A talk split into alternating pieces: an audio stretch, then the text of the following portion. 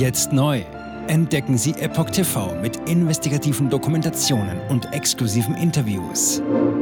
EpochTV.de Willkommen zum Epoch Times Podcast mit dem Thema Leserumfrage. Ein bisschen wie in der Corona-Zeit. Beeinflussen die aktuellen Bürgerproteste Ihr Einkaufsverhalten? Ein Artikel von Reinhard Werner vom 15. Januar 2024. Bauern, das Transportgewerbe, Spediteure und Lkw-Fahrer führen Proteste durch oder befinden sich im Streik. Manche Läden verzeichneten leere Regale. Einige Bundesländer heben Sonntagsfahrverbote für Lkw auf. Wie ist die Situation bei Ihnen? Die Verkehrsbehinderungen infolge der Proteste von Bauern und Spediteuren haben sich im Vergleich zum Auftakt am Montag, 8. Januar verringert. Es finden bundesweit weniger und häufig nur kleinere Aktionen statt. Auch der Bahnverkehr ist nach dem dreitägigen GDL-Streik wieder planmäßig angelaufen. An einigen Orten drohen jedoch weitere Arbeitskampfmaßnahmen von Handelsangestellten im Rahmen der derzeitigen Tarifrunde. Doch nachdem in einigen Supermärkten leere Regale vorzufinden waren, wuchs bei nicht wenigen Kunden die Besorgnis über mögliche Versorgungsengpässe, insbesondere wenn die Proteste länger andauern sollten. Experten gehen kurzfristig von keinen Versorgungsengpässen infolge der Proteste aus. Im Vorfeld des ersten großen bundesweiten Aktionstages der Bauern und Spediteure gingen Experten davon aus, dass die Versorgung der Verbraucher kaum betroffen sein würde. Die Lager im Einzelhandel, so hieß es, seien noch mindestens bis Ende des Monats mit Fleisch, Gemüse und Obst gefüllt.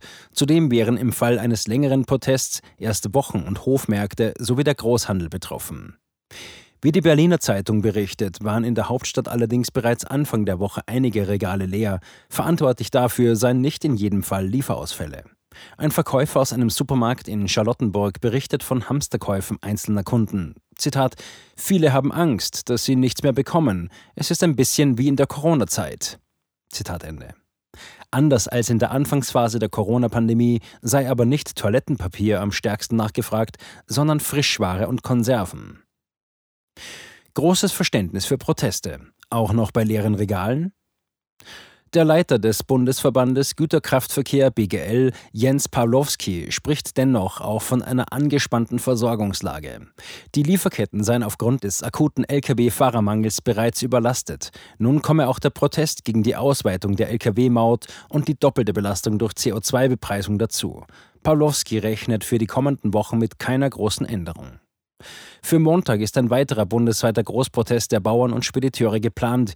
In Berlin soll eine Großkundgebung stattfinden. Dies könnte erneut über den gesamten Tag zu Beeinträchtigungen des Verkehrsflusses, aber auch der Versorgung von Supermärkten führen. Um diese Situation gegenzusteuern, hat Berlin das Lkw-Sonntagsfahrverbot für den 14. Januar aufgehoben. Hamburg, Brandenburg und Mecklenburg-Vorpommern hatten einen ähnlichen Schritt bereits für den Sonntag der Vorwoche veranlasst. Die Bevölkerung steht mit einer deutlichen Mehrheit hinter den Protesten der Bauern und der Spediteure. Ob und wie sich das Stimmungsbild verändern würde, sollten Regale häufiger leer bleiben, ist ungewiss. Wir fragen Sie, liebe Leserinnen und Leser, an dieser Stelle nach Ihrer Meinung zur momentanen Situation. Finden Sie die Umfrage dazu im Artikel auf der Webseite. Jetzt sieben Tage den vollen Zugang zu spannenden Diskussionen wie dieser zur Transgender-Ideologie und ihre Folgen sowie vielen anderen heißen Themen sichern. Darunter auch das preisgekrönte Doku-Drama Gender Transformation, die Impfdoku Die verborgene Krise oder den Enthüllungsfilm Der Schattenstaat über die woke ESG-Agenda, die zu einer schönen neuen Welt der sozialen Gerechtigkeit führen soll. EpochTV.de Transgender.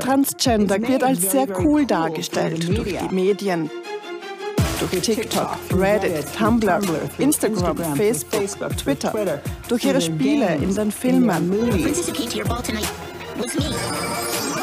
Warum tun sie das alle gleichzeitig?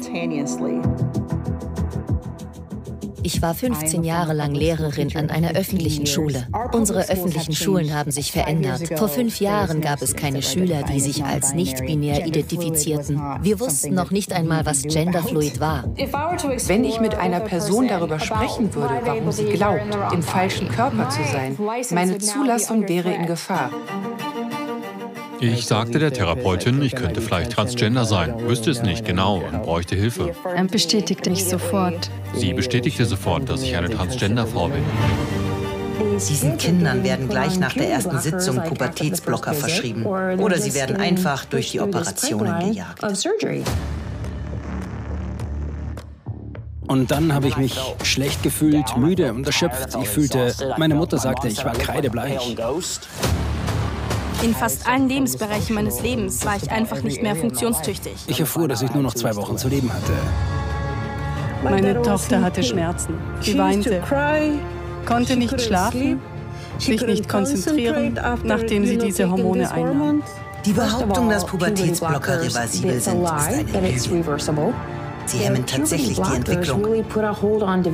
Ärzte werden nicht den Mut haben, sich zu äußern. Nur wenige von uns tun es. Denn wenn sie einer sehr großen medizinischen Organisation angehören, wäre ihr Arbeitsplatz in Gefahr.